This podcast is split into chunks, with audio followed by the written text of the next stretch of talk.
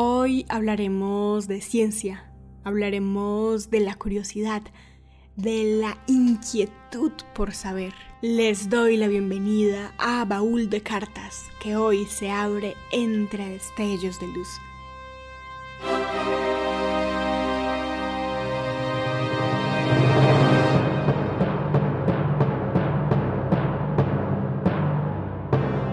Hoy regresamos a la novela de Frankenstein, escrita por Mary Shelley cuando tenía 19 años.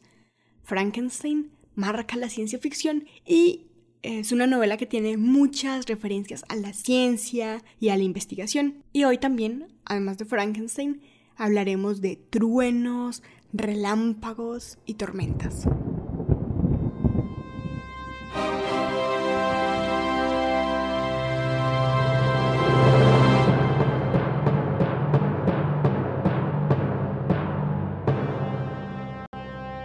La novela de Frankenstein, como ya he contado en otros capítulos, empieza con un marinero, Robert Walton, quien encuentra un hombre llamado Víctor, a punto de morirse en medio del hielo. Lo rescata y Víctor empieza a contarle su historia. Empieza por contarle la historia de su familia. La familia, que es un espacio complicado, tormentoso. Todas las familias lo son.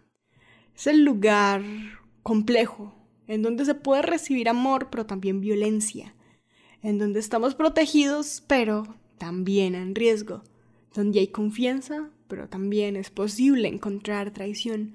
La familia es un espacio que refleja de forma diminuta el mundo y nos prepara para enfrentarlo, con diferentes grados de aciertos o sí. Dentro de la familia surgen las primeras preguntas por el mundo como un secreto a desentrañar. Y esta es la principal motivación del programa de hoy, los secretos a desentrañar y las tormentas que encontramos en el camino. Les acompaña Sara Gaviria Piedraíta.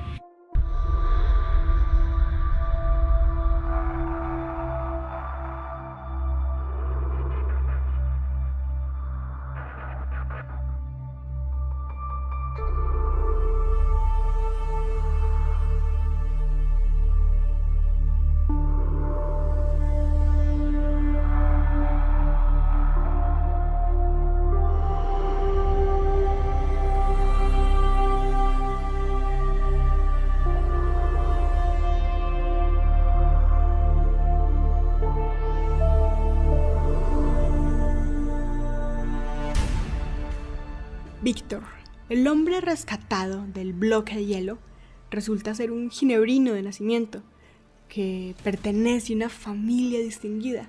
Cuando él estaba muy pequeño, sus padres habían acogido en su familia y en su hogar una niña huérfana como si fuera su hija. Ella era muy tranquila, era concentrada. En cambio, Víctor, que es quien cuenta eh, la historia de Frankenstein, era capaz de tener una dedicación más intensa, más profunda, porque él siempre estaba pensando en conocer, en saber. Ella se ocupaba en seguir las creaciones de los poetas, de los literatos, encontrar formas sublimes de los escenarios que, que estaban alrededor de la casa, que en ese momento la casa de esa familia estaba en Suiza y en seguir las formas sublimes de las montañas, que tiene toda la razón porque las montañas son lugares en donde se podría dejar la mirada siempre.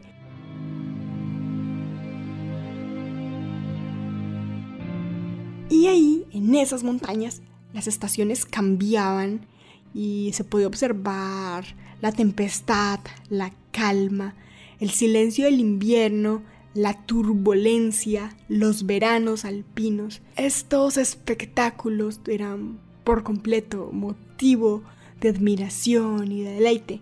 Y mientras Elizabeth observaba la naturaleza, para Víctor era más un misterio, no algo como bello por apreciar, sino más bien como un secreto que había que revelar, que había que investigar.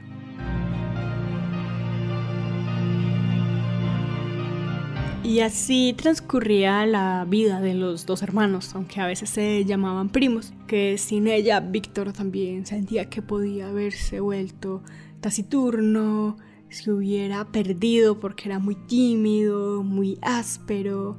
A Víctor le interesaba la filosofía natural, que es el genio que reguló su vida y sus intereses.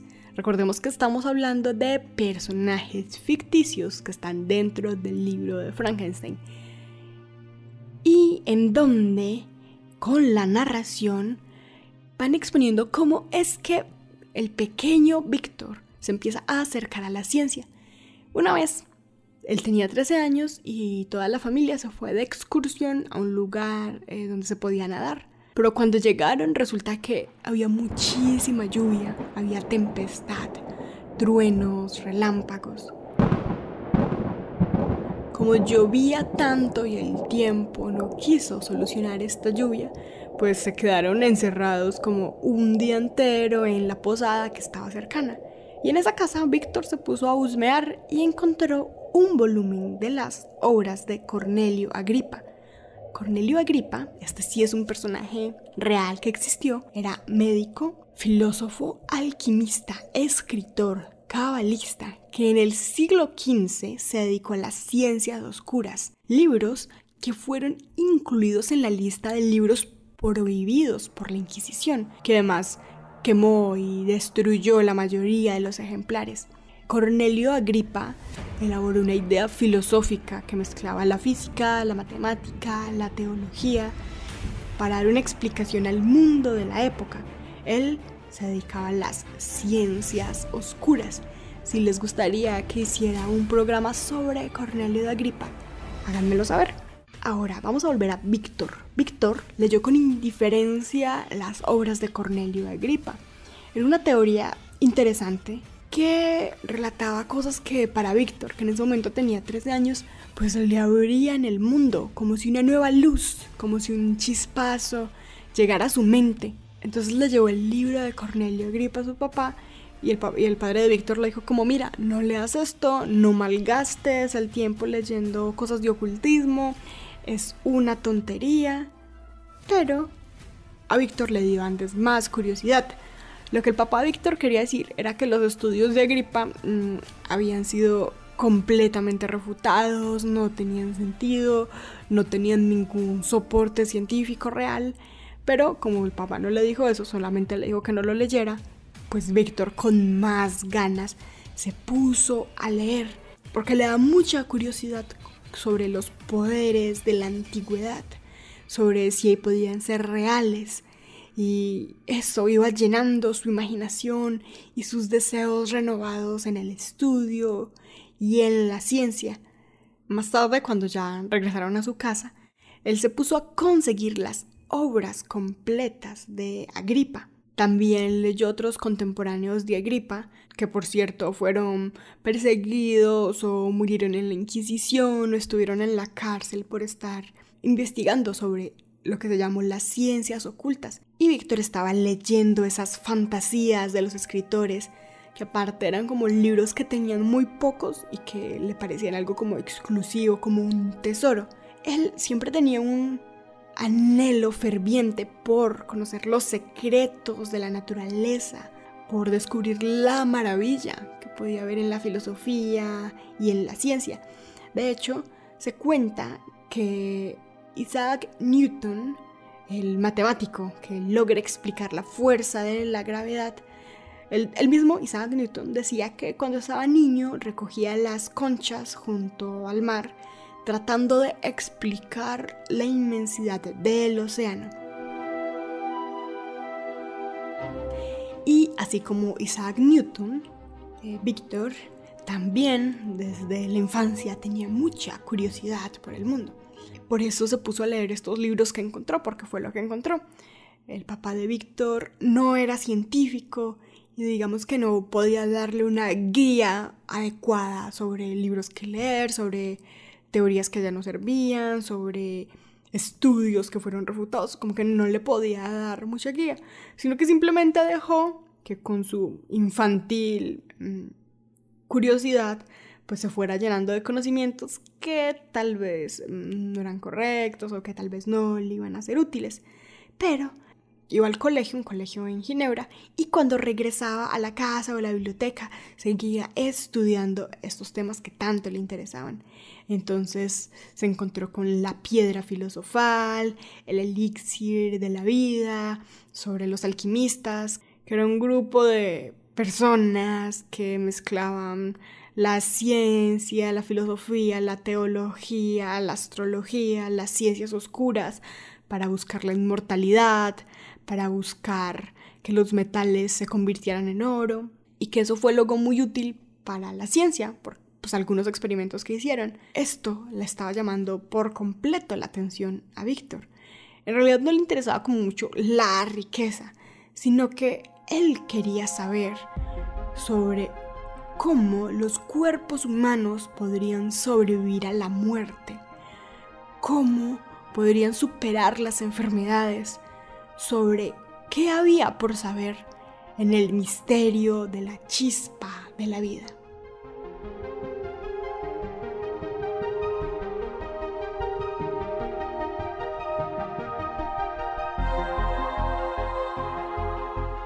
Estamos en Baúl de Cartas, hoy hablando de Víctor, el científico que narra la historia de Frankenstein o el Prometeo moderno. Pero para este momento Víctor apenas tiene 13 años y tiene toda la curiosidad sobre el mundo que le rodea. Pero esa curiosidad iba en muchos sentidos. También le interesaba el poder de evocar espectros, demonios, y era una promesa que generosamente hacían los autores que estaba leyendo. Entonces él leía con más ansiedad, tratando de hacer conjuros que obviamente no llegaron a nada porque no funcionaban, porque pues estaban mal hechos. Y entonces, cuando vio que no funcionaban, dijo, ah, debe ser porque pues yo no tengo experiencia, porque no hice las cosas bien, porque le estaba creyendo por completo lo que leía. Y recuerden que con internet, sin internet, con libros o sin libros, pues no todo lo que está escrito por ahí es verdad y hay que estarlo revisando. Pero él no sabía esto, tenía 13 años. Así que se dedicó a este estudio mezclando mil teorías, conceptos que eran contradictorios, que no tenían sentido, y él era un adolescente y no sabía cómo interpretarlo, pero él seguía leyendo y leyendo. Cuando cumplió 15, mm, se cambiaron de casa y en la nueva casa, eh, Víctor presenció un fenómeno que lo marcaría para siempre. Resulta que había una tormenta, pero no cualquier tormenta. Era una tormenta violenta, terrible, y estaba surgiendo esta tormenta detrás de las montañas. Los truenos reventaban con una potencia espantosa y se veían en distintos sectores del cielo. Mientras duró la tormenta, pues él simplemente estaba mirando, con curiosidad y con placer.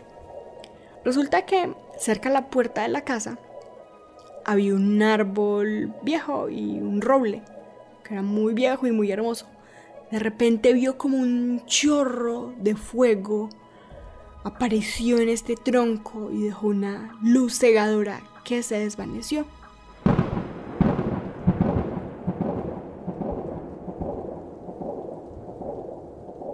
Cuando la luz ya no estaba, el tronco había desaparecido y solamente había como algo caído y calcinado. A la mañana siguiente fueron a ver y encontraron el árbol destrozado de una forma muy singular. Estaba reducido casi a pequeñas estillas y él jamás había visto un trueno caer sobre un árbol y pues mucho más si estaba muy cercano porque estaba casi en la puerta de la casa y como él no sabía nada de electricidad pues estaba absolutamente fascinado.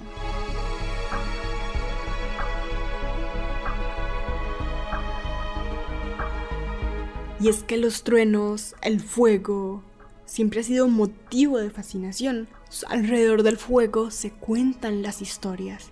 Y el fuego, el descubrimiento del fuego, es lo que le permitió a los hombres y mujeres de la prehistoria poder cocinar sus alimentos. Pero la fascinación por el fuego, por los truenos, no es una cosa del pasado.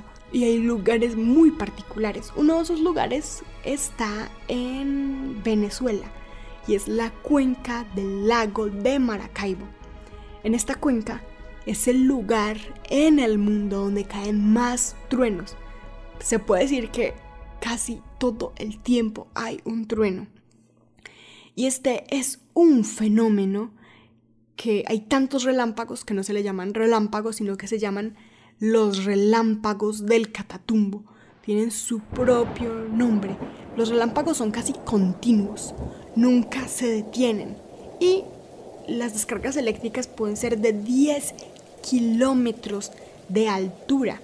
Y esto sucede por una serie de vientos y de temperaturas que se cruzan justamente en ese lago gracias a la cordillera de Mérida, que es una parte de los Andes que está en Venezuela, que es muy alta, o sea, llega a los 5.000 metros sobre el nivel del mar. Y esto da una serie de espectáculos impresionantes que encierran vientos y en donde los relámpagos pueden alcanzar 60 descargas por minuto. De hecho, hay textos del siglo XVI, o sea, dos siglos antes de que se escribiera Frankenstein, en donde se habla del de, relámpago del catatumbo y es cuando el pirata Francis Drake está atemorizado por explosiones eléctricas continuas que no se detienen y que son casi como monstruos.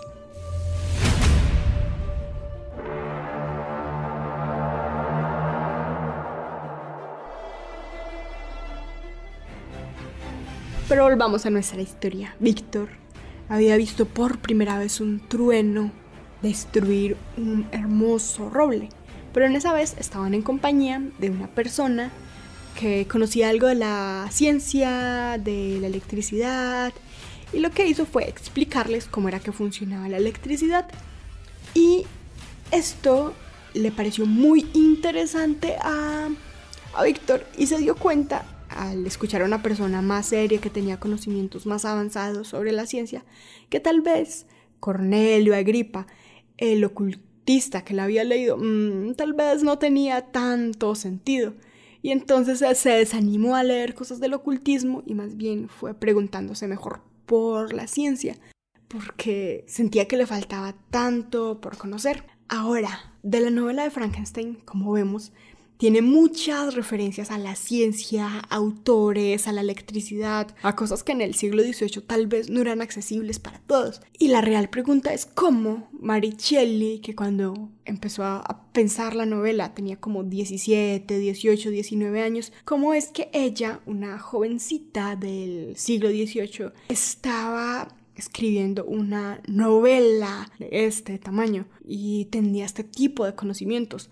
No sé qué estábamos haciendo nosotros a los 18, pero tal vez no estábamos escribiendo novelas inspiradas en muchas lecturas científicas. Bueno, o tal vez sí, no lo dudo. El asunto es que Maricelli, la autora de esta historia, eh, tuvo una gran curiosidad intelectual y esa curiosidad intelectual pues se refleja en las páginas de Frankenstein.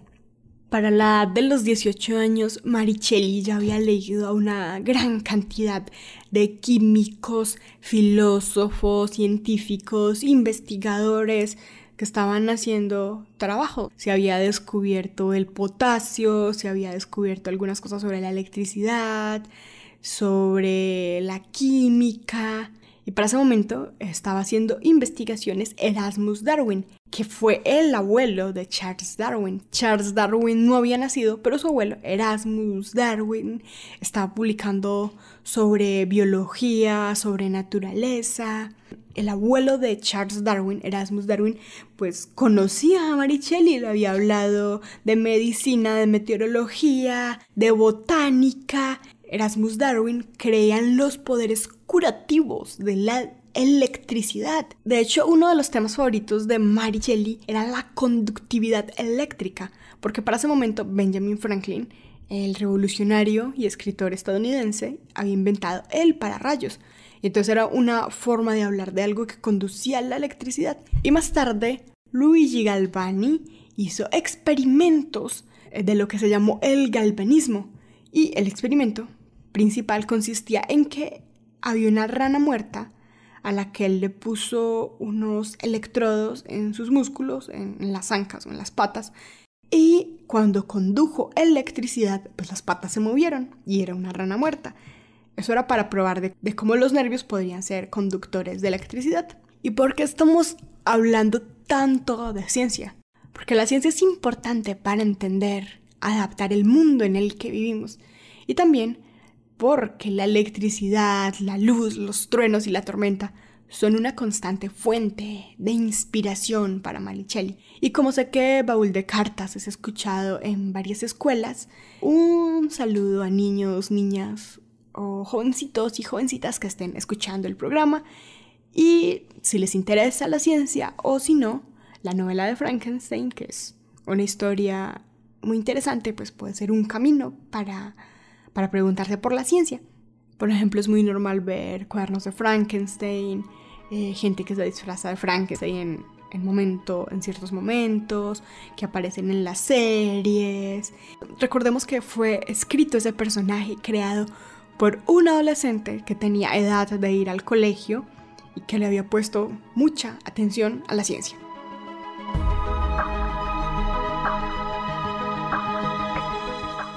Volvamos a la historia que escribió Maricelli. Víctor cumplió 17 años y los padres decidieron que entraba a la universidad, que era momento de que se fuera como a otro lugar, pero dijeron que, que era mejor como que se fuera a otro país para que no solamente aprendiera cosas de estudio, sino también como otra cultura, otras personas, otras formas de vivir. Resulta que cuando él estaba por irse a la universidad, se murió su mamá. Y fue tan difícil porque él estaba justo por irse de la casa y se murió su mamá.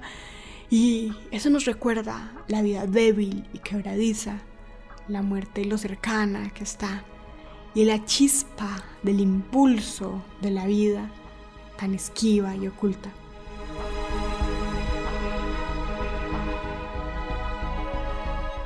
Por hoy me despido de ustedes, les deseo una buena semana y que les invito a observar con curiosidad y entusiasmo el mundo que les rodea. Un abrazo y nos escuchamos pronto.